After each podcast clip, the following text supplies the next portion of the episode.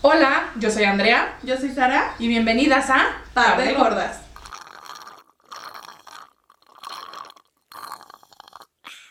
Big girl, you are beautiful. En este episodio, que es nuestra segunda parte de nuestra historia, o nuestras historias, ahora le toca a Andrea ser nuestra entrevistada oficial y ella nos hablará un poquito más de su vida para conocerla.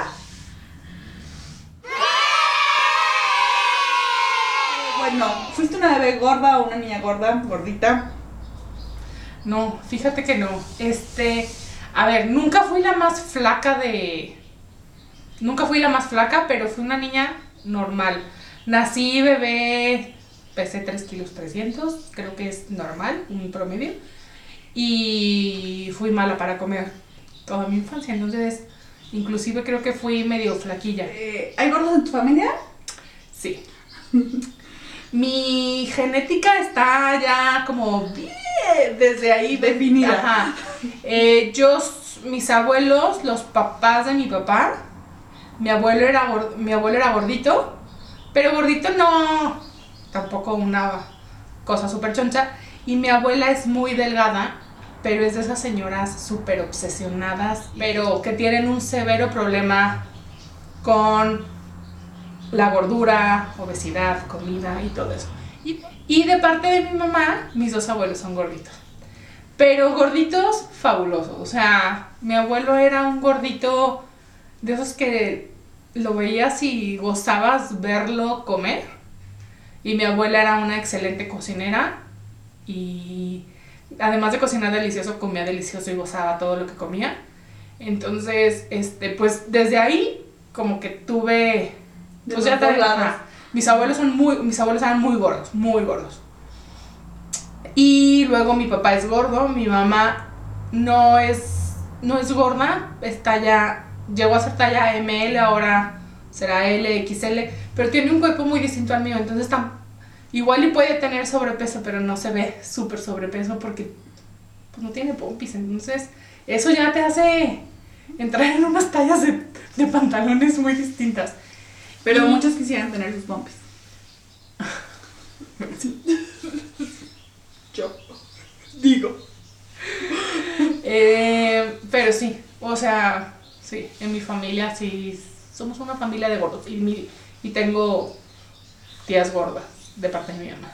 ¿Cómo era la relación de eh, con la comida? Bueno, ya un poquito nos dijiste, pero de tus abuelos y de tus papás, ¿cómo era su relación de ellos con la comida o con los temas de comida? Es que yo creo que desde ahí todo, todo va creciendo. Tengo muy, muy clara, digo, ahorita les platico más, pero tengo muy, muy clara una frase de la mamá de mi papá, que creo que tanto a mí, porque creo que se la volví a decir también a mi hermana, nos ha marcado de por vida. Que decía, es que flaquita te ves más bonita. Y esas cosas no se dicen. En un niño puedes madrearla, marcarla y hacerle yo creo que a mi hermana le afectó ese comentario más que a mí. Puede tener muchas cosas muy buenas, pero tristemente como que si dices, ay, tú ahorita yo lo relaciono como, ay, la señora que me dijo que no era bonita porque no era flaquita. Entonces, Y son como desde ahí- frases que te marcaron. Sí, entonces desde ahí existe como un cierto... A diferencia de los papás de mi, de mi mamá, la verdad es que ellos siempre, pues, o sea, creo que en, esta fa- que en esa familia lo que nos une es la comida. Entonces partiendo de ahí se desenvuelve todo. También ver a una- un señor que goza comer y que en ningún momento te pone peros y que te lleva al restaurante que quieras, ya sea el más elegante o el puesto más, pero lo ves que goza y que goza contigo. Y al contrario, es, era más bien como la persona de pruébalo, cómelo, o sea, date la oportunidad de, Probar cosas. de probar cosas. Y mi abuela también nos hacía unas cosas deliciosas, este, todos los viernes a la fecha, aunque ella tenga ya 5, 6 años de haber partido, este, nos sigue uniendo la comida familiar, o sea, es un tema de unión de todo. Y ellos no tenían un, un tema. Mi abuela sí, ya en los últimos años, pero porque yo en los últimos años también yo, mis curvas eran mucho mayores, que de repente se aventaba un comentario, pero nunca... En mi familia le decimos la flor con la maceta, o sea, siempre venía un piropo antes de un podrías mejorar. O sea, siempre era de que, mijita, qué bonita te ves hoy, pero, este, esos pantalones no te favorecen tanto, ¿no? Pero siempre empezaba como con, Con algo bueno. con una flor y luego ya el macetazo. Entonces así, así. Y mis papás, pues con mi papá no me acuerdo de ninguna interacción. De nada, yo no tengo una buena relación con él, entonces no. Dice mi psicóloga que mi gordura es para compensar la falta de amor Amor. y de cariño y de atención que me dieron. Claro. Y con mi mamá sí es un tema. con mi mamá. Ya ahorita no, o sea, ya ahorita no tanto, pero llegó a ser un tema de. Pues que yo escondía la comida, tenía que ir a la tiendita cuando ya no me veía, comerme las cosas, o sea, porque era como, ¿estás segura que quieres comerte eso? ¿Estás segura que.? No, no diciéndote las cosas en feo, nunca, o sea, es tu mamá, te ama y quiere lo mejor para ti, pero pues sí, sí, sí tratando de buscar tu bienestar, pero a mí esas cosas son detonantes. Lo mismo me pasaba con la ropa, o sea, como que el comentario cala. Entonces sí. ¿A los cuántos años empezaste a engordar? Empecé a engordar en quinto y sex- sexto, que son como 11, 12 años. Sí. Sí, más o menos. Y se debió a que mm, en ese entonces había una señora que trabajaba en mi casa que nos cocinaba lo que quisiéramos. Y además todos los días iba a la tiendita y nos compraba lo que quisiéramos. Después nos enteramos que le robaba a mi mamá. Todos los días le sacaba dinero a mi mamá. Que decíamos, es la más buena onda. O sea, entonces siempre, yo le, nos pe- da. siempre yo le pedía una bolsa de rufles mediana y un Sprite. Cosa que mi mamá jamás nos hubiera comprado. Cosa que, o sea, esas cosas no. Entonces fue el verano, yo creo que el verano de quinto a sexto. Digo, ella duró muchos años con nosotros, pero, pero como que al principio nada más nos hacían de cenar lo que quisiéramos. Entonces cenábamos molletes, enfrijoladas, este, sincronizar, o sea, puras cosas que pues no es lo más nutritivo. Y en la noche, entonces ya ves que pues se supone que este tipo de comidas no las deberías. Ahí empecé a engordar y ahí empezó mi fascinación por las papas. Entiendan algo, yo soy adicta a las papas. Entonces ahí. ¿Tuviste alguna enfermedad o algún problema a raíz de tu obesidad o de tu gordura? Sí. em, mi primer. Cuando entré a secundaria, me diagnosticaron hipotiroidismo. Yo era una niña bastante activa, jugaba tenis, estaba en el equipo de. Estaba en una selección que nos representaba en el equipo de tenis y era bastante activa, pero empecé a tener mucho sueño, mucha flojera, ya no quería ir a entrenar. Y era chistoso porque me había un chavo que me fascinaba ahí. Entonces como que sí tenía la motivación, pero al mismo tiempo, o sea, me ganaba, me ganaba. Y mi mamá decía, pues es cosa de la adolescencia, de la adolescencia. Y me hicieron los estudios y me diagnosticaron hipotiro- hipotiroidismo. Y quisimos echarle la culpa a eso. Y haz de cuenta que fue como lo que yo necesitaba para dejarme ir. O sea, como, ah, pues ahora échale la culpa al hipotiroidismo. ¿no? Todo es culpa de el hipotiroidismo. Y empecé a engordar más y más y más. ¿Y cuál era la pregunta? Ah, y hoy por hoy, en el 2017, tuve una crisis en la espalda. Tengo, tengo eh, dos hernias lumbares y en una agachada se me pellizcó una casi de ciática y así. Estuve sin poderme mover una semana y de ahí, a raíz de eso, me diagnosticaron como ya súper grandes, estuve en terapia y así fue como entré a nadar y hasta ahí es donde te conocí. Ujú. Y tengo las rótulas desviadas. No es, no es por desgaste, pero sí tiene que ver con la gordura. Em, o sea, se han desgastado por, porque están desviadas y tiene que ver con la gordura. Camino tan mal. Sí, que a lo las mejor que no puedes ni, ni o juntar tus piernas o tu misma... No, nunca te has fijado, camino como pingüino. Pero siempre he caminado así y dicen que con el tiempo, pues vas Como jodiendo, ajá, vas volteándolas. Entonces, Mm. eh, todo eso tengo. ¿Cuál ha sido tu peor experiencia creciendo como gorda? Mi peor experiencia. Híjole, es que tengo un montón. O sea, como que hay muchas cosas. Creo que tú platicaste alguna de que, ay, no, no quiero.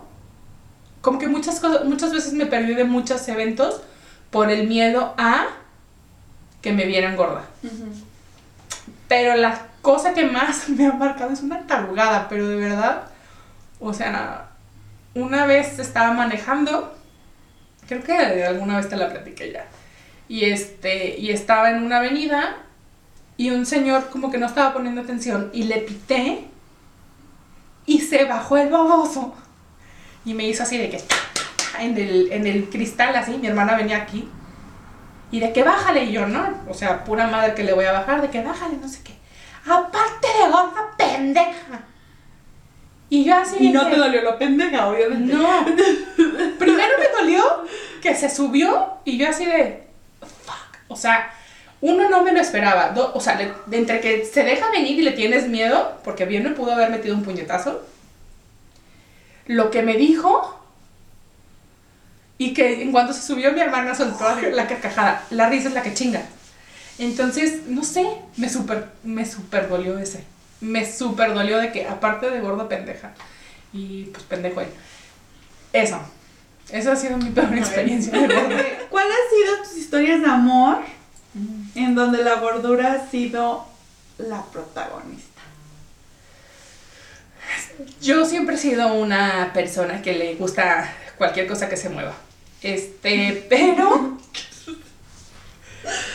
Pero creo que. O sea, sí ha sido muy protagonista la gordura en, en el hecho de como. Mis, no mis relaciones, mis gustos por alguien. En. La primera fue que creo que ha sido como la más dura en tercera y secundaria, que te digo que yo era súper activa y jugaba tenis. Hoy me veo en las fotos y digo, no manches, estaba Hermosa. espectacular, ¿sí me entiendes? Pero tenía una, mi mejor amiga era una cosa impresionantemente guapa, o sea, modelo, alta, güera, ojo azul y así. Y entonces, yo tenía un novio que de alguna manera ella fue como que te ayuda como media liga y quedas así. Anduvimos, todo súper bien. Y como al tiempo empezó como... eh, ella era parte de mi vida y se la vivió en mi casa o en su casa. Y cuando empecé el noviazgo, pues también seguí, o sea, siguió siendo parte de mi vida. Ajá. Pero llegó un punto en donde yo sentía que mi noviazgo no estaba funcionando y un día mi novio me dijo, es que ya no me gustas tú, me gusta tu amiga. Y eso fue como, ya estaba, sí, o sea, súper roto el corazón, ya estábamos por entrar a prepa. Yo había pedido que por favor, tenía una conocida en la prepa en la que íbamos a entrar, y había pedido que por favor me tocara con mi mejor amiga. Fui y le hablé a la maestra este, le dije, por favor, cámbiame de salón, por favor, no quiero estar con ella. Porque no podía decirle que la odiaba, pero la odiaba. Porque me había quitado, sin ella saberlo, Sí, sí, porque no lo hice intencionalmente, pero sin ella saberlo me había quitado como al amor de mi vida. Claro que no. Momentáneo. Che baboso. Pero, pero sí. De hecho, en ese verano en el que salí de secundaria a prepa, subí muchísimo de peso. Pero muchísimo, muchísimo, muchísimo. Como dos o tres tallas. Que es mucho, son Sí, sí. muchos kilos. Entre el nervio de que vas a entrar a la preparatoria y que Y la gente nueva, e- era una prepa masiva. O sea, yo pasé de ser, no sé, cinco salones de 50 a ser, creo que iban a ser ocho salones de 50 y así. Pero pues pronto se me pasó porque pues entramos a una escuela nueva y ya me gustó bien luego. ¿No? Pero me vuelve a pasar. Me gusta alguien que va en mi ronda, que además lo veía todos los días, me llevaba perfecto con él y yo estaba segura de que yo le gustaba. Pero con una de mis nuevas bolitas de amigas de la prepa, este, sí, sí, sí, le gusta, sí, vamos a fiestas y ya sabes, todo el cotorreo. Y por algo se tienen que ir de, eh, hacen un como viaje a Europa y obviamente pues por situaciones económicas no me pudieron mandar a mí. Y regresaron de ese viaje Ya con novio. novios. Entonces Una fue- amiga tuya. Ajá. ok. Fue Pasa. mi segundo, así, y me acuerdo que cuando yo la confronté, me dijo, es que me dijo que estás muy gorda y que él no quiere una novia gorda. No, no, no, o sea, no les puedo explicar. Y subiste de peso otra vez. Y le seguí, pero yo ahí ya no jugaba tenis, o sea, ya ahí no jugaba tenis y jugaba básquet, porque no podía con las dos academias. Entonces ahí jugaba básquet, seguía jugando. Y yo así como que me refugié en otros amigos, así. Y pues yo soy de las de, o sea, entiendan algo. A mí me rompes el corazón y yo mañana busco a alguien más porque siento que a mí sí me funciona el- el- en un clavo saca otro clavo. Sí. Pero las heridas ahí están, ¿no? O sea, me cambió por mi amiga la modelo porque yo no estoy lo suficientemente guapa. Chas, cortazo. uno. Me cambió porque soy gorda. Ajá. Cortazo dos. Entro a la selección de básquetbol, soy bastante buena, bla, y hay un chavo en, la- en el básquetbol que me fascina. No, pues súper enamorada yo de él, de que yo no, no, no, ya iba a todas las convivencias de los de básquetbol y él iba un grado arriba que yo. Total, una, una amiga, ah, yo dije, no vuelvo a involucrar a ninguna amiga, porque pues no son tus amigas. Una amiga me dice de que, oye, pues sí le gustas a este chavo. Y yo, sí, claro, yo sabía que sí le gustaba. Pero pues salíamos y íbamos a fiestas y al antro y a la tardeada de no sé qué y a la es- fiesta de espuma de me da lo mismo y seguía sin hacer nada. Y un día, este, me acerco con él y le digo así como que, pues, ¿qué hubo? ¿Es qué, no? Y me dice, pues la verdad es que me encantas, pero yo no quiero tener una novia gorda. Otra vez, otra vez el factor o sea, no me importa que eras buena persona, no me importa que eres inteligente, no me importa que... No, Que nos llevamos bien, que somos que, que todo. no. Me decía, sí, podemos darnos besos, pero que nadie nos vea. Sí, podemos darnos no sé qué, pero que nadie nos vea. ¿Y qué crees que hice? Le dijiste que sí. Por supuesto. Claro. Digo así, pasa con las gorditas. Digo, en ese entonces no iba a terapia, hoy, hoy entiendo que Hoy era probablemente ya digamos que Ah, no, obviamente. súper no. O sea, ya sería así como que hoy no va. Pero cuando eres adolescente, y más como en esa etapa que estás como más frágil o no sé, aceptas muchas cosas. Y como esas, tengo un montón de historias, porque así como tú platicaste en el episodio pasado, yo me convertí en una persona que no quería, que no quiere. Apenas este novio lo vol- Todas mis relaciones o todos mis amigos con derecho o todos mis fueron sea. secretos. Y era de que, oye, pero ¿por qué no vamos a tal lado? Porque nos van a ver. Porque no, no quiero volverme a exponer. Si me rompes el corazón, nadie se va a enterar. No lo vuelvo a sufrir. O sea, no vuelvo a ser público. Sí, con mi mejor amiga, ella sabe las historias y ella se ha aventado, pero de ahí en más, con nadie. O sea, oye, que tuviste un galán en. Sí. sí. Mi familia medio de repente sabían que traías alguna movida, Claro. porque sales, sales, sales. Pero jamás invitarlos a mi casa a pasar, jamás presentarlos con mi familia, con más amigos. O sea, yo me, jamás poner estoy en una relación. O sea, oye, ¿no te gusta nadie? No. Oye, ah, pues hay uno que Ay, otro, no. pero nada formal. Y así, nunca, nada formal. Nada formal. Hasta que lo que ya les platiqué en otro episodio de Tinder. Que lo pueden ver. En la Ah, sí, por aquí. Les voy a poner. Aparte que se ponen suscríbanse. Ajá. ¿Alguna vez te han rechazado por ser gorda? No nada más el amor, pues, sino alguna otra persona. Sí, creo que en un trabajo. Aunque no te lo, me lo dijeron Ajá. así, este, estoy segura que fue ese tema.